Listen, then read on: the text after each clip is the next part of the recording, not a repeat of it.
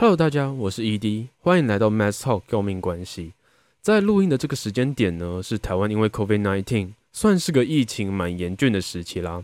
麻烦各位听众们也要好好待在家，少出门，做好防疫措施，为台湾的疫情尽一份心力啊。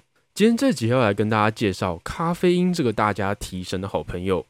不过不瞒各位哦，其实我本身是一个很讨厌喝咖啡的人，会喝到咖啡的时候，也是为了要应对考试的时候。我完全喝不出其他人所谓的那种浓醇香气，只是单纯觉得里面有浓浓的苦味，很讨厌而已。想要用咖啡因当做这节主题呢，也是因为时常看到我身边的朋友会有那种很严重的戒断症状，一天不喝咖啡就会头痛欲裂啊，心情不好啊，暴躁之类的东西。我完全不能理解为什么他们能对这么苦的东西成瘾哦。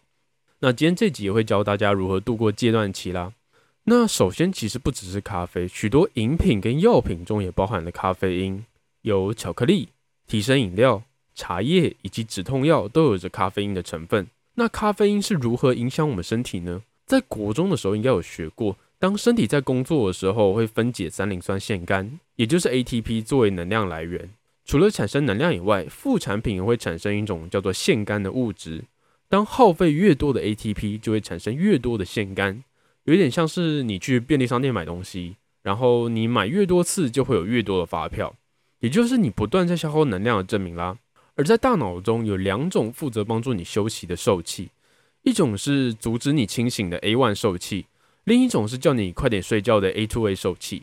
这两种受气一旦跟腺苷结合，就会开始启动，就会促使你的身体进入疲劳状态，你就会开始想睡觉了。这个时候呢，咖啡因就有点像是个小三哦。它会跑去跟两种受气结合，这样受气就无法被启动，让你想睡觉，让身体就有保持清醒的效果。常常听到有人说，喝咖啡会让人神清气爽，心情就会跟着变好。但这个其实是因为哦，你你在平常没有喝咖啡的时候，腺苷跟受气的结合会阻碍到多巴胺的结合，血液中的多巴胺没有减少，大脑就会觉得说你不需要多巴胺，就不会继续制造了。反之，咖啡因跟多巴胺可以同时结合到受气上。因此，血液中的多巴胺量不够，就会促使大脑持续分泌多巴胺给你，心情自然就会比较愉悦了。除了提神的作用以外呢，咖啡因可以做到几件事，包含兴奋中枢神经、刺激交感神经、分泌肾上腺素，还有血压上升。这些现象在论文中经常提及，咖啡因可以提高 alertness，也就是中文中的警觉力。适量的咖啡因也被证实具有减少得到糖尿病、帕金森氏症、阿兹海默症的风险。但是也必须要强调的是哦，因为每个人在基因型上的差异，因此在各类的效果上都会有个体上的差异。像我即使是喝了很多咖啡，还是可以睡得跟猪一样哦。之后或许可以做一集跟大家聊聊有关睡眠的小知识，还有我因为睡觉所发生的一些比较尴尬的故事。刚刚吹捧了咖啡因那么多，接下来可以讲讲它的缺点了。咖啡因在刺激中枢神经后，因为会同时刺激交感神经的缘故。也会导致心跳加速、血压升高以及利尿，这也是为什么有些人不太适合喝咖啡会心悸的原因。除此之外，听众们也可以想想看，如果频繁的刺激交感神经会产生刺激疲劳，跟视觉疲劳一样，对于相同的刺激就不会有同样程度的反应了。因此，就需要摄取更多的咖啡因才会有比较好的提升效果。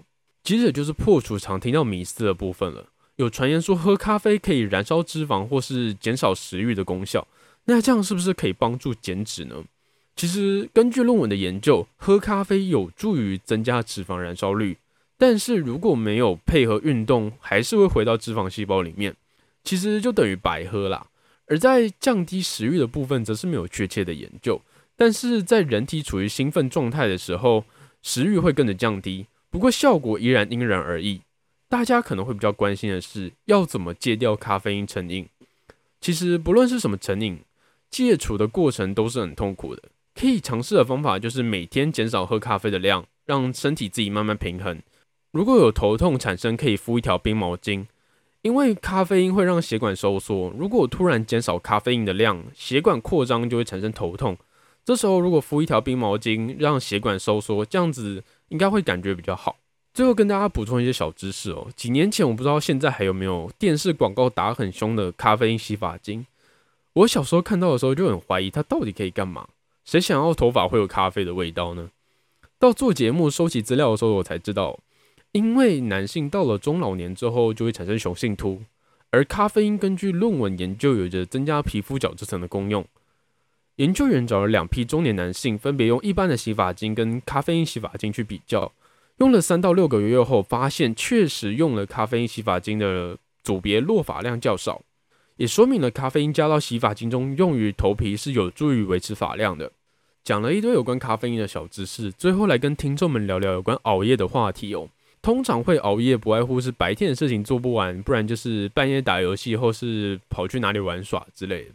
其实大家应该都知道，熬夜是一件很伤身体的事情。虽然熬夜会爆肝这件事情是错的，各位听众们可以去 YouTube 上面看苍兰哥的影片，就可以知道说其实没有爆肝这样的说法。但是如果我们明天有个紧急的考试或是报告，不得不需要熬夜怎么办？这边就来跟大家分享一下我的小秘诀哦。